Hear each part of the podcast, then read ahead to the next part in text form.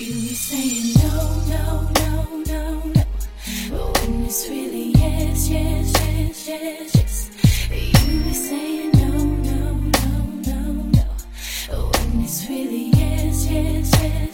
just you we say no no no no no. Win it's really yes, yes, yes, yes, yes,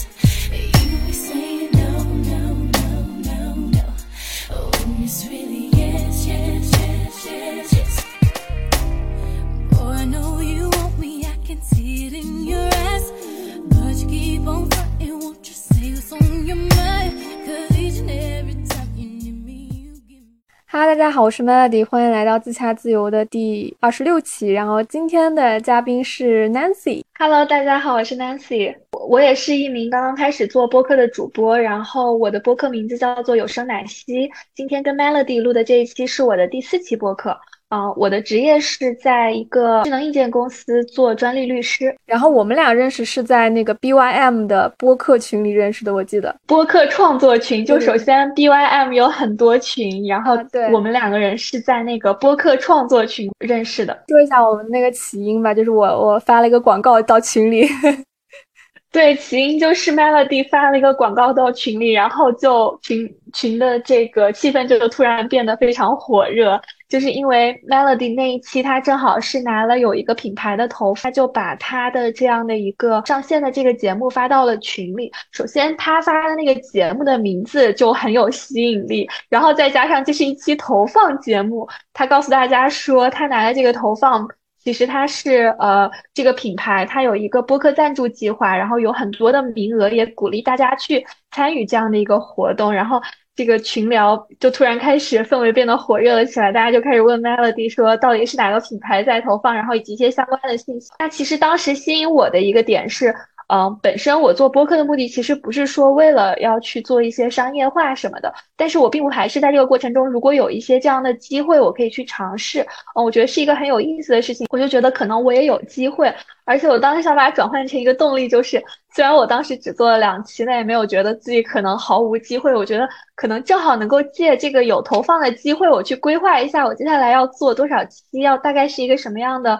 情况，然后我才是有可能可以拿到投放的这样一个状态，就把它作为一个激励自己的动力。就还蛮有意思，所以我就去问了 Melody，而且我当时还非常直白的问他，能不能把问题现在把想起来，作业借我抄一下？能不能把邮件借我看没有，就是？很像面试的那种感觉，就是你觉得你为什么能被选 中？对对对，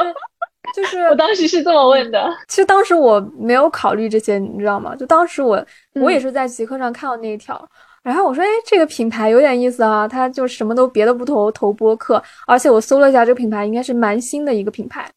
它本身的应该主理人就是特别喜欢听播客的那类画像，所以他想在这里去做投放，所以当时我就看到以后就立刻写了一下，而且其实我做播客也不是为了很功利的，就是恰饭啊，或者说商业化之类的，就真的是。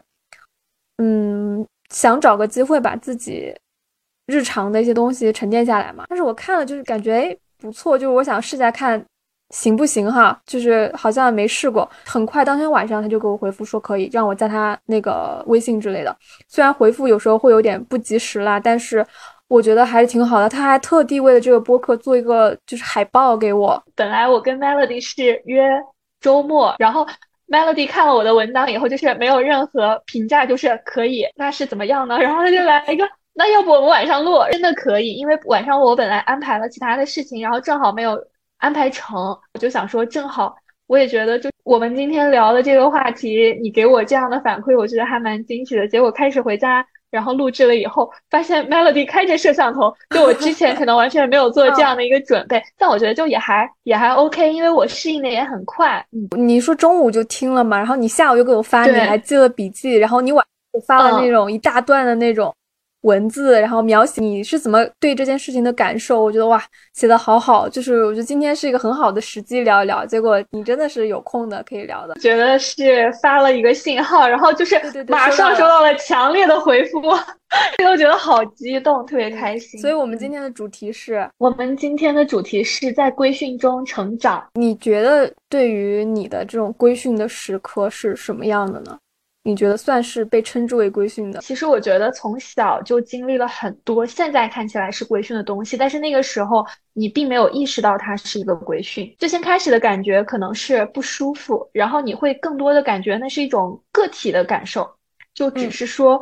我出于我个人对这件事情的一个情绪和感受是不舒服，我不会把它归结为它是一个群体的行为，或者是它是更多的人都在面临的一件事情。我觉得女生其实很容易，大部分的女生都经历过的就是在这个外貌或者是形象上面的一些规训吧。那其实我小的时候，我妈妈就经常会跟我说的一句话，就大概就是说，你不要讲美，就是要搞学习，不要把心思放在搞这些东西上面，没有用。啊，说什么一个女人只有呃她的学识、她的知识或者她的就是这些成绩这些东西才是就是很有很有意义的事情吧？大概就是这种话。小时候其实我也没有觉得那是一种规训，就我觉得我妈说的挺对的。呃，正常意义上的规训其实都是会跟你。说就是女性怎么样在意外貌，然后你要怎么样去把自己捯饬的很好看呀？这是一些正向对女性的这个外形上的规训。那我觉得我妈这个有点类似是反向，但它其实也是一种规训。是我上大学的时候，那个时候就因为你已经十八岁了，你是会去追求外形上的一些东西的。时候我刚读大一，我我在我们班担任的应该是团支书。当时我学的是一个理工科的专业，我们班也是男生很多，女生很少这样一个状态。女生的话，大部分的女生都，呃，学这个专业的话，她们其实还是会比较朴素，就而且刚上大一嘛，她们不会有太多的那种打扮。就在那个年代，我我算是上了大一以后，就也不说跟之前完全不一样了，但是我可能就是比较先锋的穿了一些，就现在看起来其实也没什么的那些衣服。然后给我印象很深刻的，就当时我们班班长在写一些就是班里面的信息向辅导员汇报的时候。他在有一次专门的写说，呃，我作为班里的团支书，打扮的非常花枝招展，在他看起来是非常不合适的。然后当时我听到这句话，这个班长，男生男生，当时我听到这句话，我非常生气，我觉得你为什么要来说这个话？首先，我的。呃，就是个人的一些成绩或者什么相相关的一些行为，就是并没有受到这个方面的一些影响，但只是因为我在外表上、外形上进行了一些表达，然后他就要在这样的场合对我去做出一些批评和觉得不合时宜，发表一些自己的见解，然后我当时就非常生气，我直接去找他理论了些，然后他我自己的想法。回应你说？他觉得啊，我确实觉得你这样不合适，还是说哦，对不起，我觉得我错了。记忆中他应该是没有给我道歉，但是他这样的一个呃表达非常的不合适，嗯，就是这种场合去攻击一个女性，觉得非常不合适。对，然后我当时就觉得说，嗯。就只是不舒服而已，但我现在想起来，就是其实这些都是一种形式的规训，就是我们从小可能会被贴上这种好学生、乖乖女的标签，所以就是会有一些，不管是你的父母也好，还是你的一些同学也好，他看到了你的那一面，他就会来跟你讲，你在这一面上面不要这样子去表达了，就是他会影响你的学习。我觉得好像对我来说啊，这个规训定义是。它基于你的某一个身份，就是大家不会对你这个人有很直观的想象，但他会对你的身份有直观的想象。所以这个规训是基于别人对你这个身份的想象。比如说你刚刚说你作为女儿，以及你作为团支书，别人会指责你啊，你应该或者说他会教育你规训他的那个模型，他脑袋里想象的那个样子，很难说你符合所有人的期待，去每一件事情做的特别好。然后我印象挺深刻，就是你你在那个文档里写了嘛，说。你有一次是顶着一个粉红色头发去那个 去面试，对不对？我现在本身是在一个就是也算是大厂，然后做律师的这样的一个岗位。虽然说我们这个大厂整体也是一个偏互联网的环境，就是整体是很包容的，但是我们的部门它是一个职能部门，整体来说的话，我们部门的一个风格还是。挺偏保守的。我其实不是专门要去染，是我去染头的时候，我请我的发型师给我推荐一些颜色。他当时就说说你可以尝试一下粉色。然后我当时脑海里就有两个想法，一个想法是说我确实一直都想染一下粉头发，粉色就是这种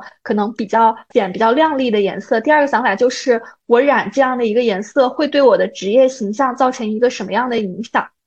当时就这两个想法在我脑海中大概交锋了十秒钟，然后我就决定了，我就决定了我要染粉头发。原因是因为我不想要说我的专业形象、我的职业形象、我的专业度是需要靠我头发颜色来支撑的。如果说我的同事、我的业务同事，或者是我同部门的同事，他们不信任我，可以有一万种理由不信任我，不会因为我的头发是黑色就信任我，也不会因为我的头发是粉色就不信任我。我首先就是要停止我对自己这些方面的一个约束和规训。我染了粉头发去公司以后，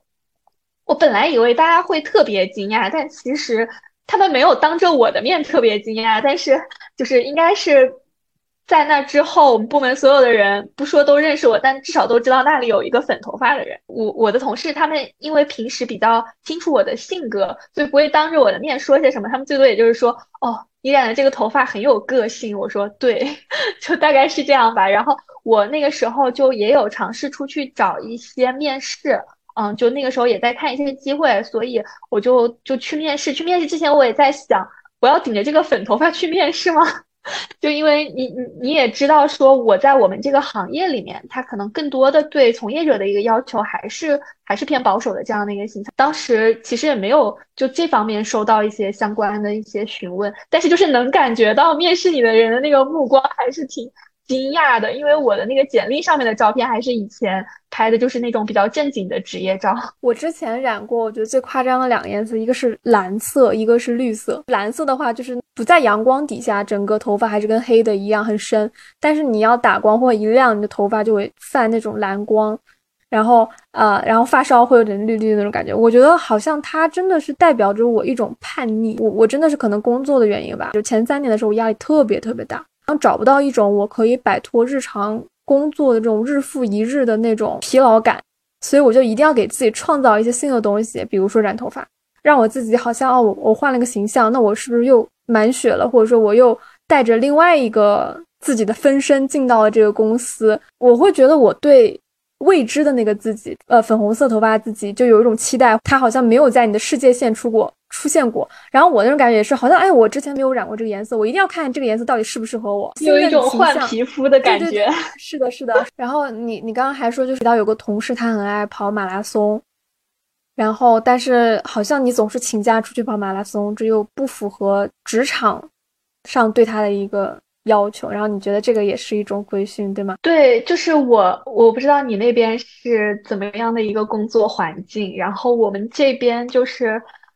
他其实对于跟你一起共事业务的这种同事相关的一些规训是很多的，就是大家会觉得说你这个人不把精力放在工作上，就像刚刚我提到的那个是我跟我同事聊天得得知的一个人，嗯，那个那个同事其实我并没有见过他，我只是在别人的这样的一个描述中听到了，嗯，在我听起来他就是一个应该是技术很厉害的研发，然后他自己觉得自己很厉害。那他就要申请专利，然后所以会跟我们有一些这样的一些对接。但是其实从我们工作的一个角度出发，就很多的同事，就因为我们是要去评估，从我们的角度去评估你这样的一个技术，它是不是有创造性呀，相关的这样的一些呃特点。所以的话，我们会 challenge 它的一些情况。那。其实从我的同事的视角看起来，就是觉得说他的一些 idea 其实并没有他自己说那么先锋，但他是一个很自信的人，他很自信的就是去跟你说，我觉得我的这样的一个 idea 跟业内呃相比的话是有多大的一个区别，他能够取得多大的一个效果，他很自信的这样的一些表达。然后我的同事就加了他的微信进一步沟通的时候，发现他是一个经常参加马拉松、全世界各地比赛的一个人，然后经常也在工作日的时候去。他就会觉得说，你在工作日的时候都没有把精力放在工作上，去其他地方参加马拉松，你能提出什么有创造性的 idea？你有多少时间是放在工作上，在钻研相关的问题了？就进一步的加深了他对这个人的一个。偏见化的一个理解，但他其实把这件事情跟我说的时候，我当时就是，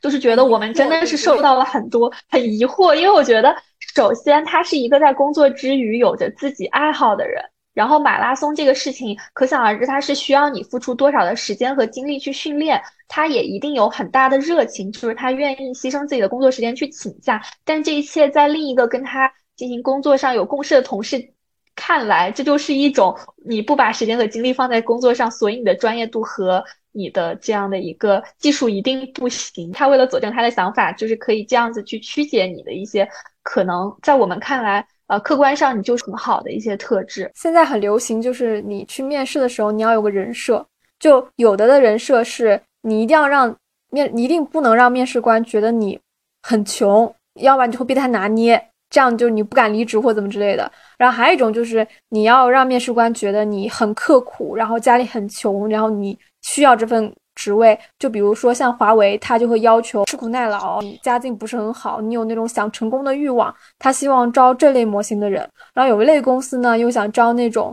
嗯，其实你没有什么生存的压力，然后你更会致力于把这件事情做好，而且你不会说为了一些钱就去跳槽。所以这有点像，就是说你不能说哪种是好，哪种是不好，只不过是他把这些类型的人非能力之外的模型给他定下来了。对，就是他们会有一个人设。然后我今天也跟你说，我听你上一期播客的感受是，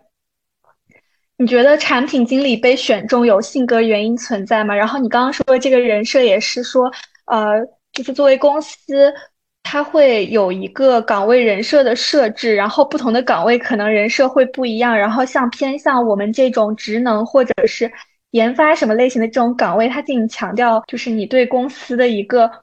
专业勤奋，还有。对，任劳任怨的这样的一个个性特点，所以他就还是说他设置一个模型，就像一个套子，一个模具，他要去看一下每一个面试者是不是符合这个模具，符合这个模具的程度大概有多少。他其实本质上他还是没有尊重你的个体性。就是我现在的个性还挺鲜明的，就是哪怕是说在工作场合，或者是说一些什么情况，然后我会直接表达自己的一些呃情绪或者是意愿。对，所以我现在不太会遇到那种别人告诉我我要怎么做，然后呃，我我不太想做，我就会直接的说，或者是我会呃考虑一下我说的这个方式，去把我自己的意愿给表达出来。我现在其实已经偏向于是说我能够识别到这个事情我自己的一个真实的意愿，并且我能够有一些途径去把我真实的意愿表达清楚，让这个事情去按照我真实的意愿去推进。所以在职场上不会，但生活上会有吗？生活上好像现在也。也不太会有了。我觉得其实，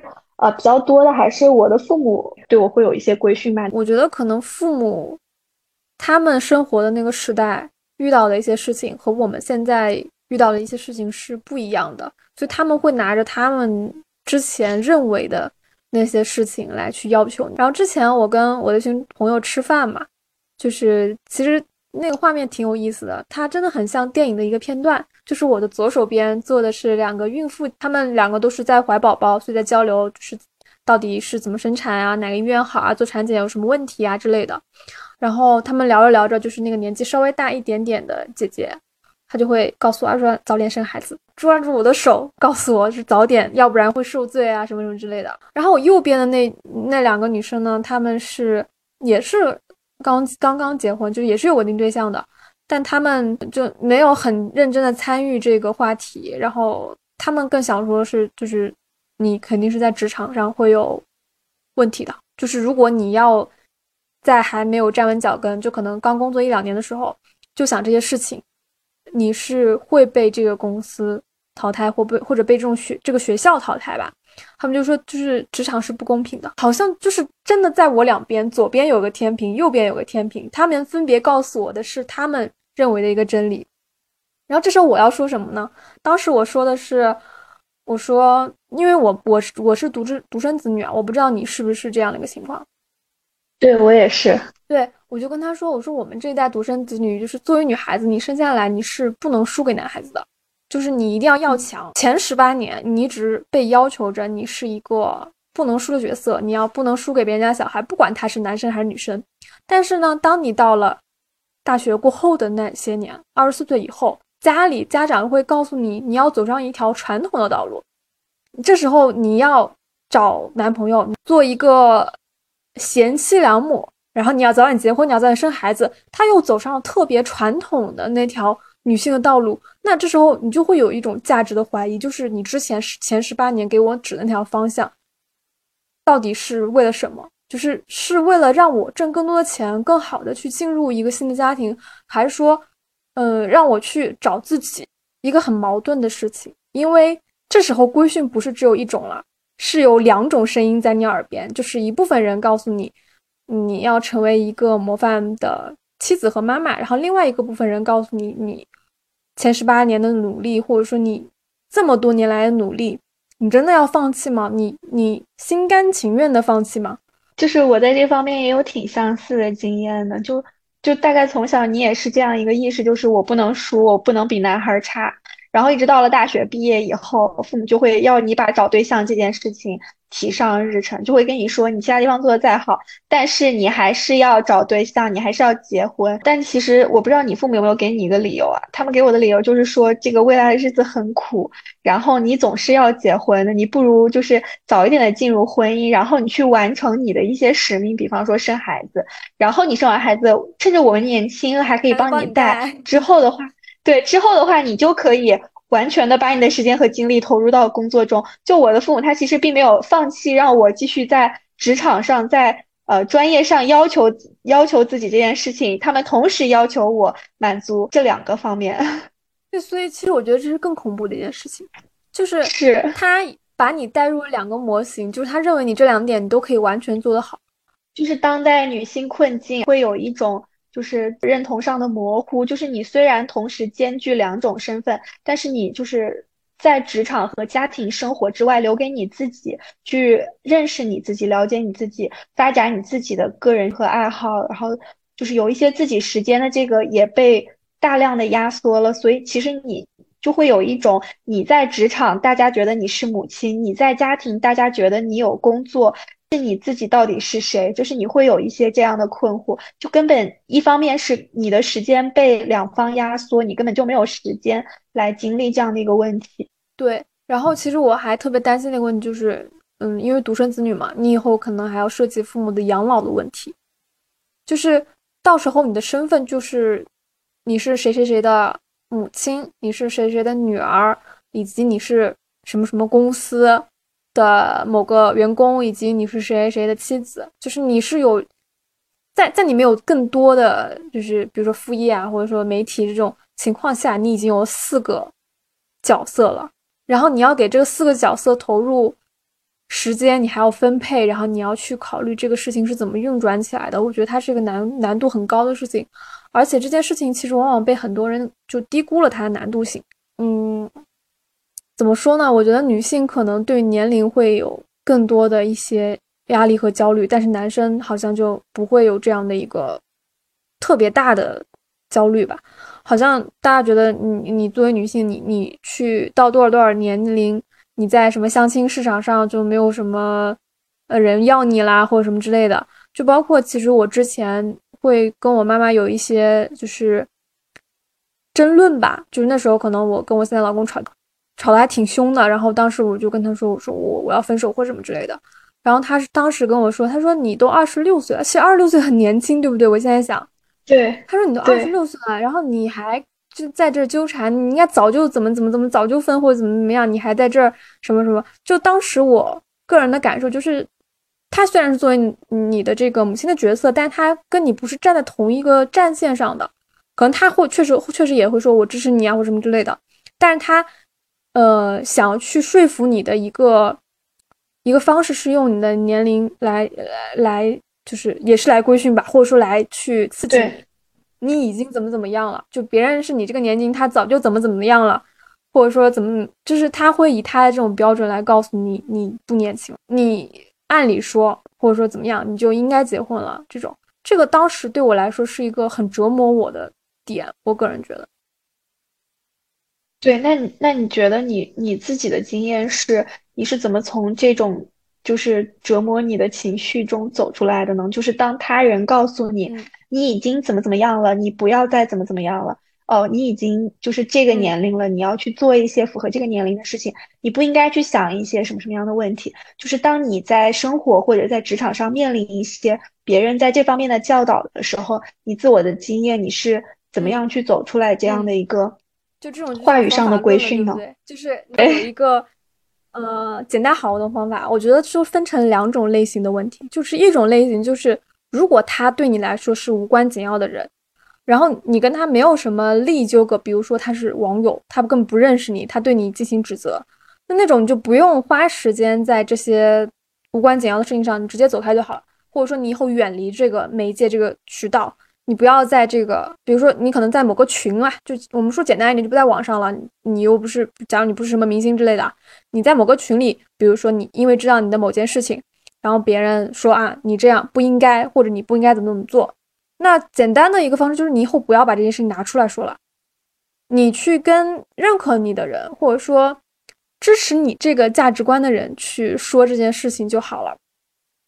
然后第二点呢，就很多情况下，其实伤害你的人反而是你最爱的人，或者说你最想获得认可的人，实际上是你身边的人和你最爱的人。那这些人他的这种对你来带来伤害，或者对你来带来的这种影响，是远远超过世界上剩下来所有人的合集的。可能是这样说。觉得很多时候你可以选择，你不要跟他说这件事情，你换一种态度，或者说你通过长期的影影响把他们掰过来。呃，我可以举两个例子，就是，嗯，就是跟我妈妈的沟通。比如说，我当时毕业，其实我是师范专业，我是学化学的。然后我妈妈一直希望我去当老师，当老师是不是可以呢？是没有问题的。我当时，呃，告诉她的一个点就是，在这个体系下，他们的评判标准就是因为那时候放开二胎了，他们会招某某学校的名校，或者是说。呃，男生就就真的卡的很死。现在你去那些什么教教师小豆瓣小组啊，还有什么小红书上，你去一搜，你都可以搜到深圳某某某某中学校长什么什么什么这些话。但是你是没有办法改变这个游戏规则的。我觉得更好的方式是，就比如说他希望你走这条路，然后你要告诉他这条路多么难走，这条路上是因为你有哪些客观的因素，不是你不想走，是有哪些客观的因素你走不了。但是你给他提供了另外一条路，就是你告诉他，哎，你可以，你现在有什么别的 offer，然后去那里。工作，然后工资待遇是多少多少多少，然后他可能会有一些犹豫，就是他他会希望啊，就是每个家长都希望自己女儿走一条最稳的路，他不希望去冒险。但是我会跟他说啊，这个这个会有什么好处啊？然后工作会怎么样？那时候我给他形容就是说，那时候我在美美图在厦门，我就会跟他形容，我就会跟他说好的地方，我不会说很累很辛苦的地方，我就会跟他说啊，我说当时中午两点钟就是开始工作，就是早上。上班也不是很早，然后公司在那个园区旁边就给你租了个宿舍，你也不用花钱。然后呃，同事都挺好。然后下午三点就是还有什么下午茶，一般吃一个小时。然后晚上六点就去吃饭了。我说每天工作很轻松的。我说你想当老师，我一天要上三节课，然后还是四节课，然后嗓子都缩哑了，一小时什么之类的。就是你可能有一些夸张啊，但是我觉得他如果是冲着是爱你的这个方向，就他真的在乎你的方向，他会知道。哦，你这个选择他很开心，就是他觉得哦，好像也不赖嘛，就是类似于这样的一种感觉。所以他是从老师派又变成了你是可以去一个所谓的私企、私人企业的这种感觉。因为你说对我爸妈，他们根本不知道美图是什么公司，他可能我告诉他这是一个拍照的公司，是一个帮你美颜的公司，可能觉得这是个诈骗公司或者是怎么样的。但是，嗯，后面就接受了。嗯，然后第二轮的这种感觉就是。要换公司嘛，要跳槽嘛，他们的一个态度就是说啊，你在这里大疆多好啊，然后你男朋友也在这里，他说你你要是去别的公司了，他就跑了，他就跟别的女生跑了，他的就是他的想法就很直接，就是好像这这两件事情一定有什么必然的联系之类之类的。后面真的是就是被我发现有一些我不开心的事情，我跟我妈说，我妈说啊，就是因为你辞职了，就是所以他才这样，就是那时候我是就是跳上海嘛。然后我就是有时候跟我妈去吐槽这件事情，她就是她就会归因于是因为你离开了这个公司，所以呃出现了一些问题啊什么之类的。呃，当时我的一个就是分析的态度，我跟他去聊这件事情的时候，就问我就问他，我说你工作是为了什么？然后他说，那你工作赚钱养家。然后我我会给他分析，就是我到这个新公司，我会有多少的涨薪，然后我可以去获得什么东西，就是真的是我会在乎的。而且这家公司发展会怎么怎么样？他始终觉得初创公司也是一个那骗子类型的那种公司，就是不会很稳定啊之类的。因为在上海，然后离我家还挺近，我说那到时候我去了，我可能我还可以每周回次家，我会把这些好处都列在他面前，然后他会很开心，就他觉得啊这个很好，他说那你就去吧，就是他他就会慢慢的很信任你去做的选择，而不是带着他原来他对这个世界的认知去给你一些。建议，就我听起来就是很有智慧的一段呈现。就因为我的性格可能跟你不太一样，然后我一直都是非常直接的表达我的一个想法，并且去坚持。然后，所以呃，有的时候我会很情绪化的去表达一些我可能跟，比方说我的父母啊，然后我的朋友啊，就如果是真的有这种冲突的话，我会很情绪化的去表达我对他们的一些意见的这种不认同感。对，然后我很少就是去可能一步一步的感化，然后去帮他们去把这个呃意识给呃可能纠偏吧。对，我觉得我可能比较缺乏你刚刚说的这种经验，但是我同时我也很好奇，就是你刚刚就是也说，包括说你在进行职场上职业选择的过程，嗯，说服他们，或者是说让他们相信你，你是具备，你是选做了一个很好的选择。对，那我就想说，有没有也也有那些不是很好的时候，比方说可能你在职场上受了委屈，然后这个时候你会觉得你也很孤立无援，因为你不能跟你的父母讲。如果你说你在这家公司碰到了什么样的一个事情，那可能他会告诉你，那这就是你的选择呀。因为之前我们跟你说你去了哪里，然后你不去，你觉得他有什么问题？现在你看被我说中了吧？你就是在这里遭遇了什么事情吧？对，那你会不会有，就是明明你可能一个是说你在职场上受了委屈，但是你不敢跟他们讲。因为你觉得讲了，你可能会面临一些这样的一些质问，他反而会二次伤害你。一个是说存不存在着你自己本身很委屈，但是你需要去向周围的人去证明，或者是说为了让他们放心，你去跟他们说一些哦，我现在其实都很顺利的这种话。很多时候我是属于那种报喜不不报忧的那种类型，就是有什么问题，我如果可以自己解决，我就会希望自己解决。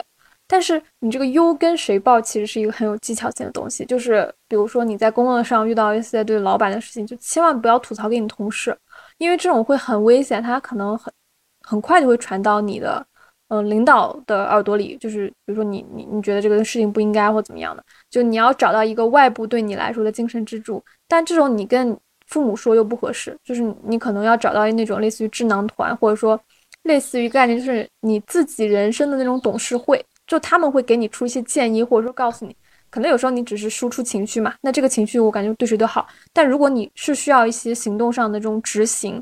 或者是他们要给你出建议的话，那我觉得需要是需要这群人的，就是他们会告诉你应该怎么办或者怎么做比较好。嗯，跟父母来说，我觉得很多时候的一些，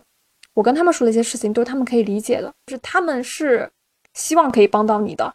但是你要去想他的这种技能模型，就是父母他也是有技能模型的，对吧？他们的技能模型是最擅长说什么做什么。比如说我妈是个情商特别高的人，她很会处理和人之间的关系，以及她知道，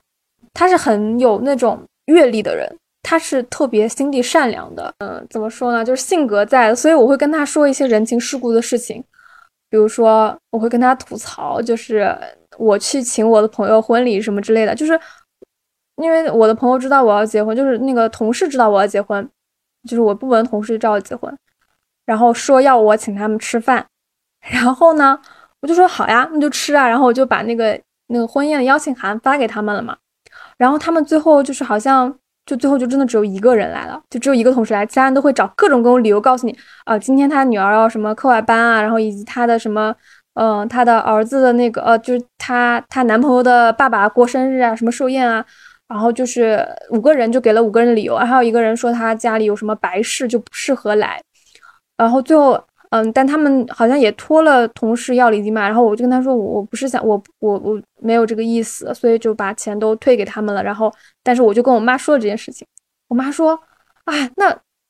那以后还怎么做同事啊？就是我妈是那种还挺站在我的立场讲，就说这个好尴尬啊什么之类的。我说那有什么尴尬的？你打工就是为了赚钱，他们不来就不来就是了，来反而人来的少，都是我很好的朋友，我反而很开心。就是他们又让我请他吃饭，然后我真的请了，他们又不来，所以我没有失礼，对不对？失礼的是他们。对，嗯，所以我会跟他说这些事情。我觉得这些东西是很适合跟他去说的。然后他其实也是一种诉苦，对不对？但是。他有经验，就他的经验是可以 cop with，就是会处理到这些事情，然后他会了解到你，啊还有一些，比如说某些做菜，会告诉他我不会做，然后他要怎么做，我会跟他说，然后做的好吃的菜，我会拍给他看，我说，哎，你看这个做的怎么样？他说，哎，这个做的不行，他就会给他的那些意见啊什么之类，但是他给了我，也可能还不会听，但是他会有一种他被需要的感觉在，嗯，我觉得我我处理这件事情的方式是这样的，我不知道你有没有什么经验去分享，就比如说，嗯，和父母啊，然后包括和身边的人啊，以及和那种亲密关系这种矛盾啊，对，对我刚刚听了你的分享，然后我就觉得我可能远没有你那么智慧，就是说要一步一步让他们放心，就是怎么样在。满足自己表达的情况下，也能够给他们他们想要的，就是其实就是很双赢，对吧？因为我们不可避免的是需要去维持跟父母之间的一些沟通和交流。但如果你去跟他讲你在工作上碰到的一些事情，呃，这个东西对你来说不会有任何帮助，因为他们肯定就是会担心你，或者是发表一些你不想要听到的这样的一些言论，然后这样的话反而会毁坏双方之间的一些感情。呃，那我自己的话，其实我觉得我可能也是在呃斗争之中形成了这样的一个嗯意识，就是有的话你是不可以去跟父母讲，有的话你是不适合去跟啊什么朋友讲的。然后就所以在这一块我们还是挺一致的。然后我自己来说的话，怎么去处理我们之间的一个呃就是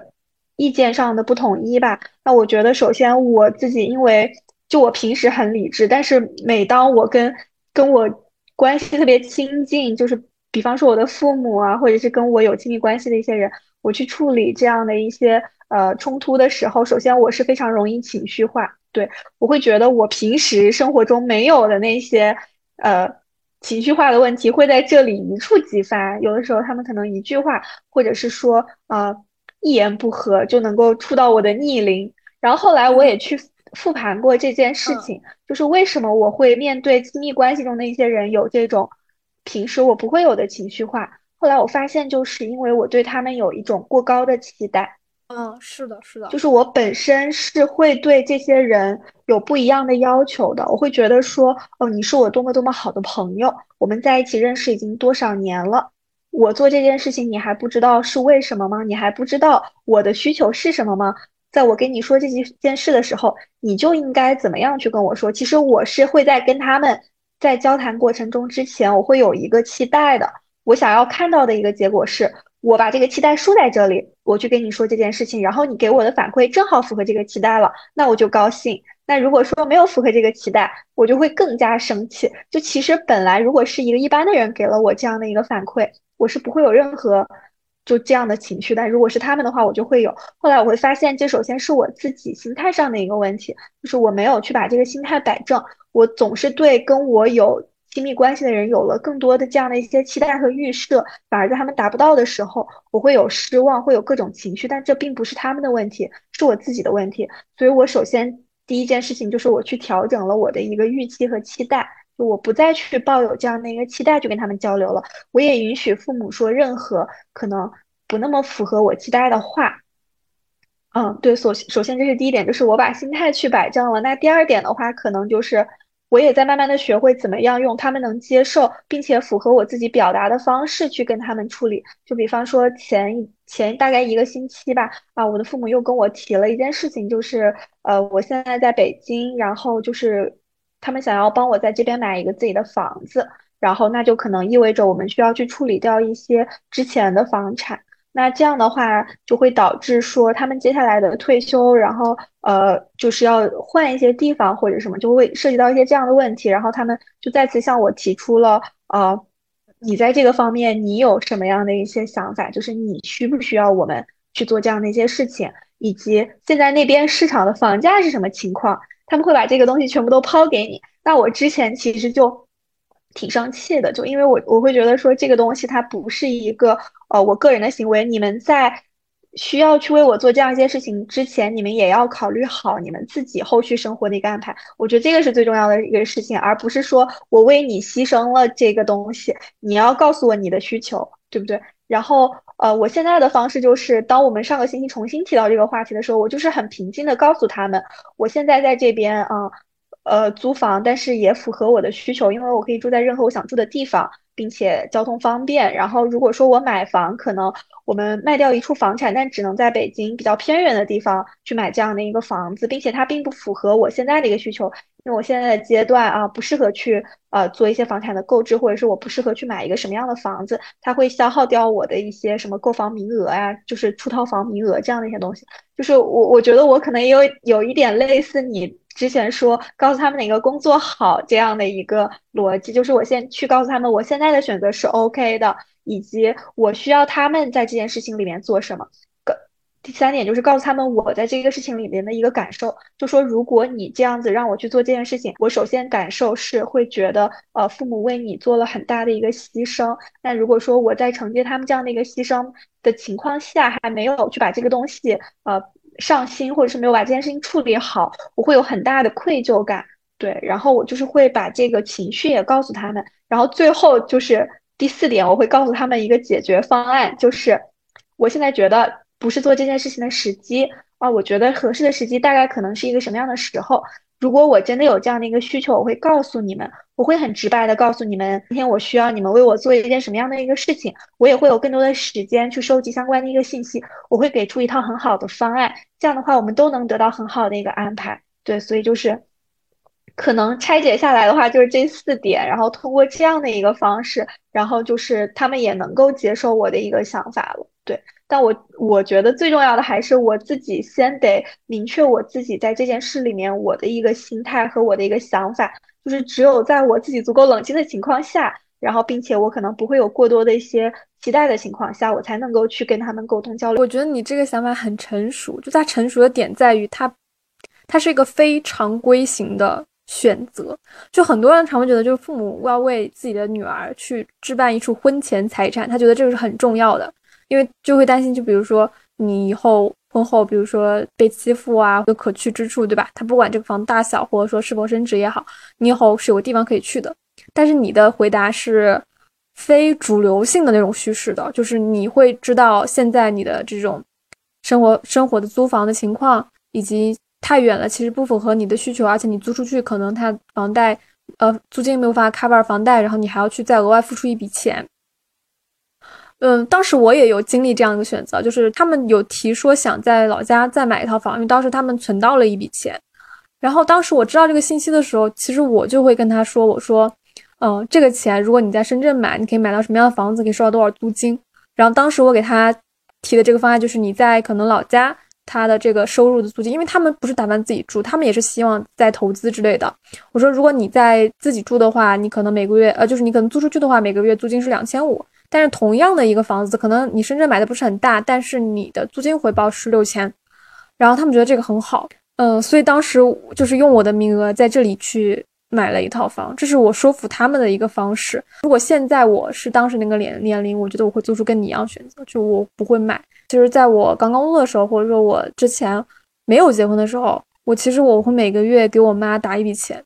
但是有一年啊，我觉得很奇怪，就那一年我跟我妈去算这个账，我发现她就。他就算不出来这个多的钱去哪里了，他就好像就不知道我就是那个我我多给的这个钱去哪里了。但是我的这个记录就是又明明白白的写了，我给他转了这么多钱，对吧？当时我的一种感受就觉得我我真的是长大了，就是他们真的是老了。就你想在小时候的时候，就是他们给你钱，你去花那种零花钱，然后啊钱怎么没了？就是或者说。我没买什么，就买了一个什么玩具，什么就钱就没了，就是那种感觉。然后家里人会问你啊，你怎么回事？那现在在在前几年过年的时候，给我的一个感受就是说，哦，我要承担起为他们的这种资金负责的一个责任了。就是可能他们不太会用那种银行的 app，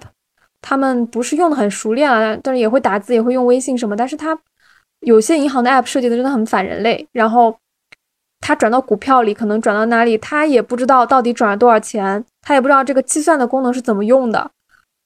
所以就是那天后面那那段时间，我妈就跟我说，她说那一天我真的一晚上没怎么睡着，我我也真的不知道那个钱去哪里了。那时候我就感觉，我我真的是个大人了，就是那是我给我冲击非常大一件事，就是我倒不会在乎说啊这个钱没了，我很。很 care，或者说我挣钱多不容易啊，你就给我不知道放哪。但是我我那刻给我的心理感受就是说，啊，以后你是这个家的一个支柱了。我觉得是这样的，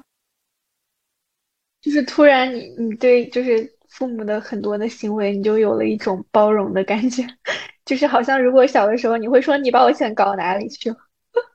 然后那一刻就好像突然就是闪回到小时候他们给你钱画面，然后你自己不知道花哪里去那种感觉，就还蛮有意思，还也挺感慨的。对，是啊，所以我觉得，我觉得这算是一种独生女的一个困境吧，或者说怎么样，就是，嗯，其实很多，我觉得现在互联网上很多说那种，就是对独生女的建议啊，就是你也不要嫁给谁谁谁，或者说凤凰男啊什么那种吃绝户啊什么这种词，就他把男女性别放到一个很对立的一个点，而且他觉得独生女，对吧？你你的父母把很多的精力财力都给到你，然后你要找一个什么样的人才对得起你父母对你的栽培以及。啊，以后你父母还要帮你带小孩什么什么之类的，就我觉得这种，嗯，怎么说呢？他就是因为正是因为它是一种很普世的困境，可能就真的是因为我们这一代是有独生的这种，呃，嗯，时代因素吧。就之前我也跟我我的一个朋友去聊过，他觉得你是从独生的这个角色中受益更多，还是受到的嗯不好的影响更多？我跟他说肯定是受益更多的。我觉得如果对，如果不是独生，我们家有三个小孩，可能我是没有办法受到百分之百的那种关注、倾注，以及那种所有财力的投入吧，或者说对你的这种，嗯，我觉得其实我小时候还是挺挺费钱的。我我现在都不敢奢望我我的小孩有这样的，比如说我小时候学什么芭蕾舞啊，学什么水粉啊，学什么奥数啊，学什么好多各种各样的课外班。然后就经常出去玩。我印象还有特别深的是，我小时候，呃，有道奥数题不会，我我妈妈和我爷爷，我说的爷爷就是我妈妈的爸爸，他们两个在那里解了三个小时，他们也解不出来。他们说没关系，第二天我去给你问老师。我就真的很好奇这题到底怎么解。我觉得那是我很快乐的一个时光，或者说我觉得那是一个，嗯，那是我的一个优势。就是我为什么能成为今天的我，很大程度上是因为我过去的这种生活环境和他们对你的这种资源的这种倾注。可能到了今天这个这个时代，我反而会担心，可能我自己对我以后的小孩都没有这样无私的东西。能，我能 get 到你那个点，就是其实我我个人的感受也是，就是可能我我觉得我从这个之中获益很多，而且我有的时候都非常惊讶于我的父母对我的一些。就是关注度和奉献，就哪怕我这么大，就就是可能是我对不对？这个倒也还好，就是可能也是我嗯不能理解的一个点，就是说，嗯，像现在我会跟他去讲一些在我听起来我觉得很正当的话，比方说啊，你要退休了，你现在最要考虑的就是你退休以后你想做什么啊？你想去哪里生活？这种话，就是听起来好像很像我这个年纪我这个状态会说出来的话。但他们可能就在想，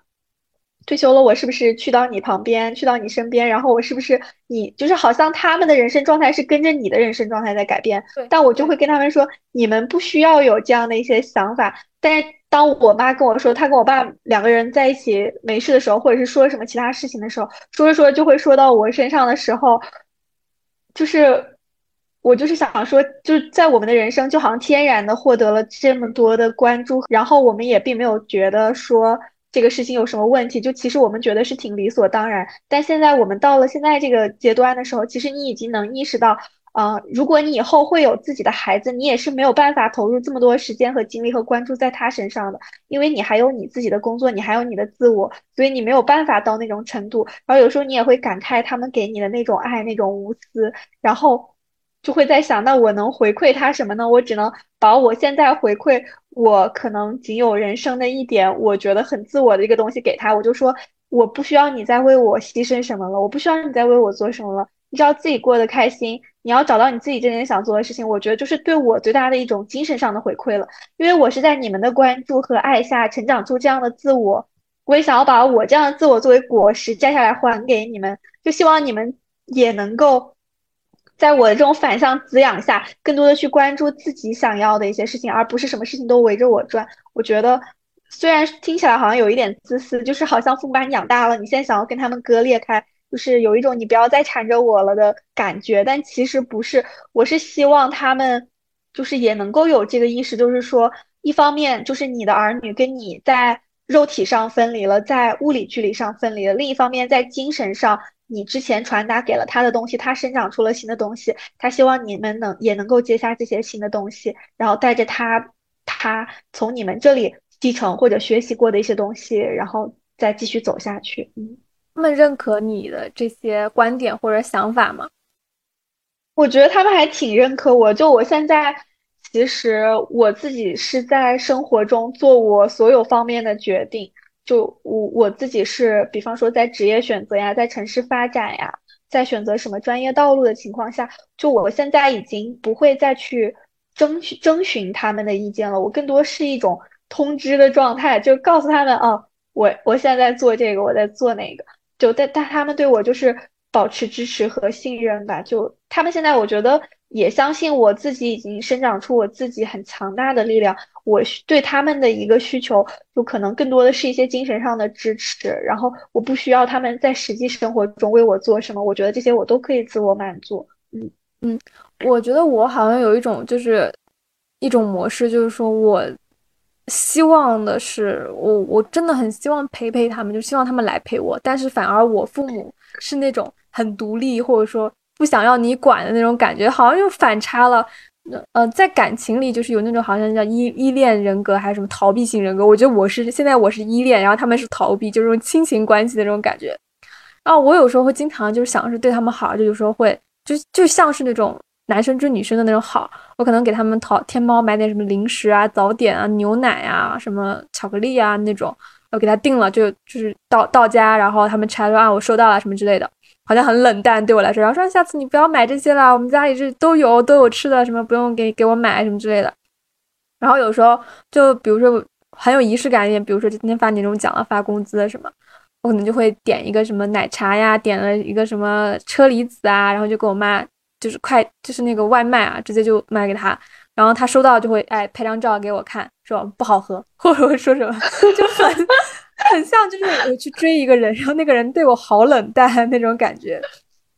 但我觉得这个是，就是我想要对他们好的一个方式。然后还有一个就是，嗯，我我觉得我能在某些小事上对他们好，就倒不是说生活方式改变，或者说你们做自己的事情，我可能我觉得我对他们的一个态度就是说，在一些某某些我可以帮到他们的地方，让他们做得更好。比如说，我我我就他们用手机啊，就是我会给他们买。新款的 iPhone 就到也不是新款，就可能现在十四对吧？但是他们现在用的是十一 Pro 或它就是这个这个这个呃档位的这个手机。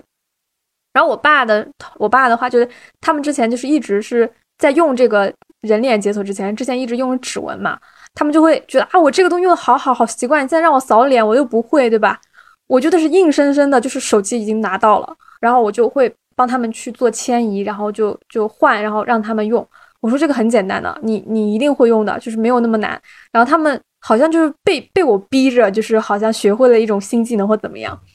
呃，一个感受就是说，其实他们这个手机可以用很久。就是我我妈用的这个十一 Pro 前面一代，十一 Pro Max 前面一代是是六 S 还是六，就是那个最最早的那个玫瑰金的版本，就还没有什么问题，就还正常可以跑。然后呢？就是他们现在换了全面屏，用的也很好。然后我爸爸的那个同事有时候看说，哇，你女儿给你买这么好手机，手机。我爸特别马大哈，他有时候还把手机丢到哪了，或或怎么样找不到了。然后他同事拿到这手机说，你女儿给你买这么好手机，我爸特开心，就是他哇，好得意啊，就是说啊女儿她很好。然后我妈呢，就是说，嗯，她其实有一些就是家里的亲戚啊，还是什么样的，就是可能比她大不了多少，但是用的还是那种老人机。然后他他是亲戚的儿子在那个群里，然后他就会说啊，就是对吧？你作为一个儿子，你还不教你家长去跟时代接轨是什么什么之类的。其实他在批判别人的时候，反而印证了，就觉得他们觉得我做的是好的，就是我可以在这个方面给到他们一些，就有点像，嗯，就是延伸。就可能我有时候经常在想一个问题啊，你说。你自己的孩子要跟你年龄差距大一点好呢，还是小一点好？就我觉得好像，因为我父母其实在三十三十六还是三三十五左右生的我，其实当时也算很大龄了。就所以说，就是我的就是就是跟我同龄的人，他们爸爸妈妈其实都比我爸妈年轻。然后我爸妈已经我我我妈已经退休了，所以他的那种感受就是说，他其实因为我。还是一个小孩子，所以就就就是跟他相比啊，就小孩子，所以他可以接触到比他同龄人更新的一些东西，以及更前沿的一些东西。这我觉得作为一个就是差年龄差有点大，但是我是作为他在这个世界上这种生命的延伸，我觉得对父母关系，我我个人是有这样的一个理解的。哇，这个视角好棒哎！我我跟你说个有意思的事情，就是我做这个播客以来，然后最忠实的听众就是我爸我妈。就其实我也不知道我爸我妈是怎么在听，但我觉得他们应该不会就是去下 app 那种的，就他自己也会下 app，但他应该不会就是因为我用小宇宙这个 app 录制的。他们会看我朋友圈和视频号，就他们非常关注我的生活。但就其实我这个人就还蛮有界限和自我的，我也不会什么都跟父母讲。但其实做播客这件事情就是有一个特别大的好处，就是我跟他们讲我要做这件事情，首先他们也不会觉得说我不务正业，他们就觉得我一直都是一个有很多想法，并且在这些想法就是可能成熟的时候，我会很愿意去付出行动做的一个事情。那可能就是因为我经常在做这些事情，我就没有那么多的时间来跟他们进行一些交流。然后我做播客这个事情，就是其实同时满足了这两个方面：一个就是说我能够去做我自己想做的事情；第二个是他通过这种形式记录下来，我爸我妈能够在任何时候打开这个东西来听，然后他们可以了解到我在跟别人交谈时候我现在的一个想法，也能看到，比方说我在做一些尝试的时候，我自己的状态是怎么样的。然后我爸特别有意思，就。一直催更说，你第一期播客录完了，你下一期打算找谁录呀？然后你打算多久做一次啊？然后就他们会一直有这种，就说，嗯，我觉得还是你怎么怎么样，然后就会聊一些这种延伸的话题，就还蛮有意思的。然后我昨天就是跟，就是把我前天剪的播客发出来了以后，我发现就已经到了十一点多，我妈平时在。应该睡觉的点了，他给我朋友圈留了一个言，嗯，就因为我跟我朋友录的那一期里面，我们提到了一首开花的树，就是是席慕容的一首诗，但是因为这首诗其实是在很小，大概小学的时候学过，而且我本人其实是对这首诗里面描绘的一个场景是没有什么太多共鸣的，所以导致我没有想起来。跟我一起录的朋友，他提到了呃一首开花一棵开花的树，然后我就有一点忘记了，我还问了我说一一棵开花树是谁写的什么这种，然后我发现已经晚上十一点多，我妈平时该睡觉点了，她给我朋友圈留了一条言，叫做一棵开花的树破折号席慕容，因为我妈妈是小学语文老师，你知道，然后就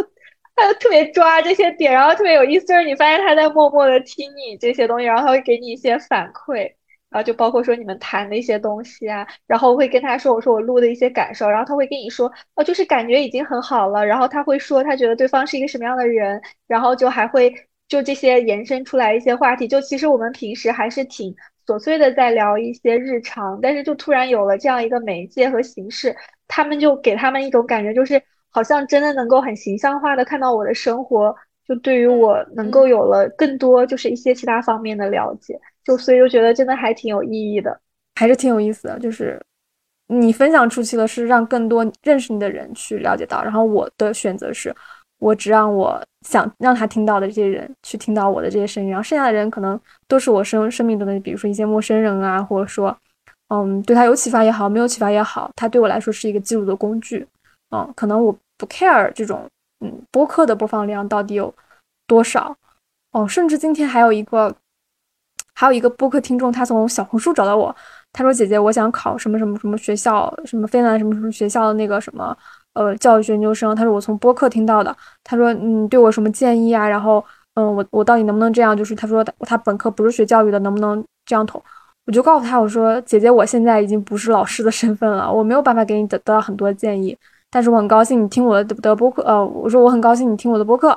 呃，我认为你有什么想法，你只要立刻去做就好了。因为他当时跟我说啊，我现在我计划是我要考雅思，考雅思我再做什么什么申请。我说你只要按照你的想法去做就好了，就是不要去询问别人的意见。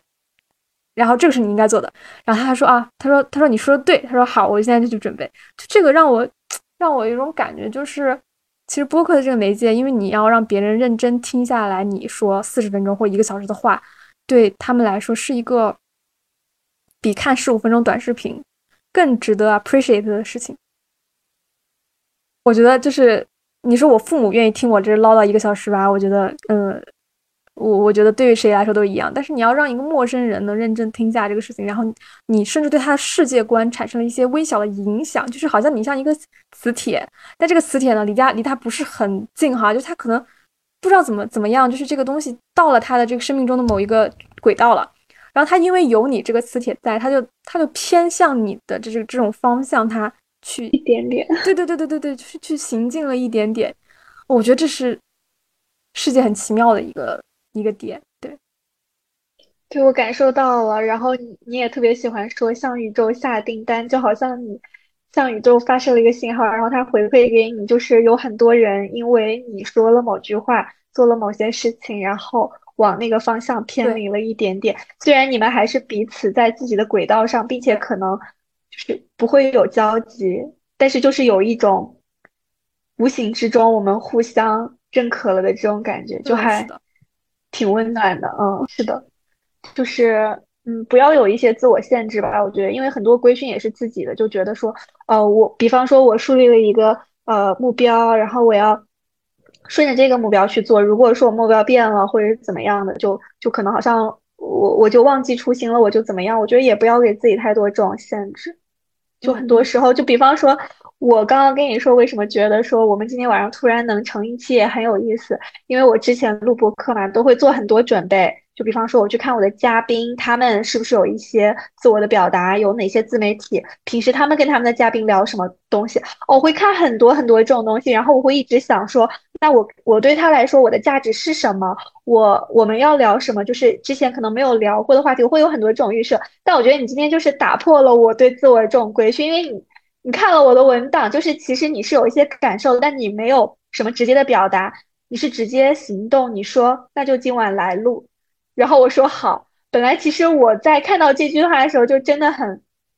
很惊讶，就是就今天正好我也有这个时间，然后我们也有这个契机就在这里。他预设了一个很高的一个，比如说期望或要求，然后你反而去嗯筹备很多事情，他就不见得像你想要的那个方向发展了，反而是就是我们真的录下彼此在今天晚上啊，大家都来到家里了，然后休息一下，然后聊一聊，就反而我觉得还是很挺好的。对，挺好的，就是不要有预设。对对对对对，打破对自己的这种预设，就是可能前面打破别人的规训，然后到最后结尾的时候，我们要打破对自己的一些预设，你要去直面一些可能问题也好，然后挑战也好，就其实很容易就解决了。对，真的很容易就解决了。好吧，那我们那我们今天就到这里。嗯，谢谢，谢谢 Melody。下次，下次再见。下次再见。嗯，拜拜。好，拜拜。